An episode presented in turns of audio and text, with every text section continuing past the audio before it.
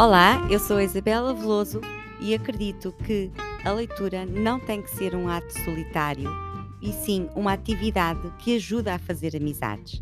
Ao lermos o mesmo livro e partilharmos a experiência de leitura com outras pessoas, além de ampliarmos a nossa compreensão e perspectiva sobre esse livro, descobrimos interesses e valores em comum com outras pessoas. Criamos assim um ambiente propício para fazer novas amizades. Venha daí e traga boa disposição, porque a vida sem uma boa gargalhada não faz sentido. Então, cá estamos no segundo dia para a segunda carta das cartas uh, a Lucílio de Sêneca. Uh, esta segunda, perdão, esta segunda carta uh, fala-nos sobre a falta de foco na leitura. Uh, eu vou deixar, já deixei no, no vídeo 1, pus depois, e vou deixar também, uh, em princípio, quase sempre, nos comentários a própria carta escrita para que possam ou, ou ler acompanhados comigo ou lerem depois sozinhos, como, caso não estejam a ver isto em direto, verem depois e podem ler, podem reler, uh, refletir, que, que é mesmo para isso, é essa a, a intenção. E por isso vai ficar nos comentários uh, a, a, carta, a carta do dia também. Então eu vou, vou, vou então passar a ler o segundo dia, que é sobre a falta de foco uh, na leitura. Tanto aquilo que me escreves como o que ouço dizer de ti fazem-me ter boas esperanças a teu respeito. Não viajas continuamente, nem te deixas agitar por constantes deslocações. Um semelhante deambular é indício de uma alma doente.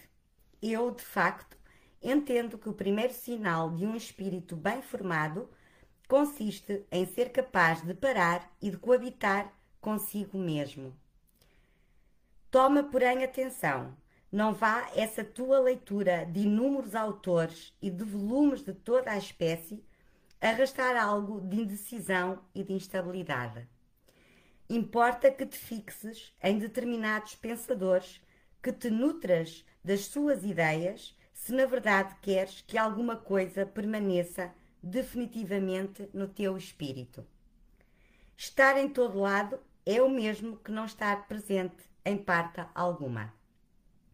Ora, a quem passa a vida em viagens acontece ter muitos conhecimentos fortuitos, mas nenhum amigo verdadeiro. O mesmo sucede, logicamente, àqueles que não se aplicam intimamente ao estudo de um pensador, mas sim percorrem todos de passagem e a correr. Um alimento que mal é ingerido imediatamente é devolvido, ele aqui tem entre aspas, não aproveita nem dá força ao corpo. Igualmente, nada prejudica tanto a saúde. Desculpem que me perdi. Igualmente, nada prejudica tanto a saúde como a frequente mudança de medicamentos. Uma ferida não cicatriza quando se lhe aplicam tentativamente diversos remédios. Uma planta nunca se robustece se continuamente a mudarmos de lugar. Nada, enfim, por muito útil, conserva a utilidade em contínua mudança. Demasiada abundância de livros é fonte de dispersão. Assim como não poderás ler tudo quanto possuis, contenta-te em possuir apenas o que possas ler. Dirás tu, mas sinto vontade de folhear, ora este livro, ora aquele.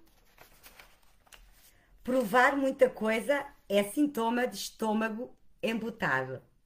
Quando são muitos e variados os pratos, só fazem mal em vez de alimentar.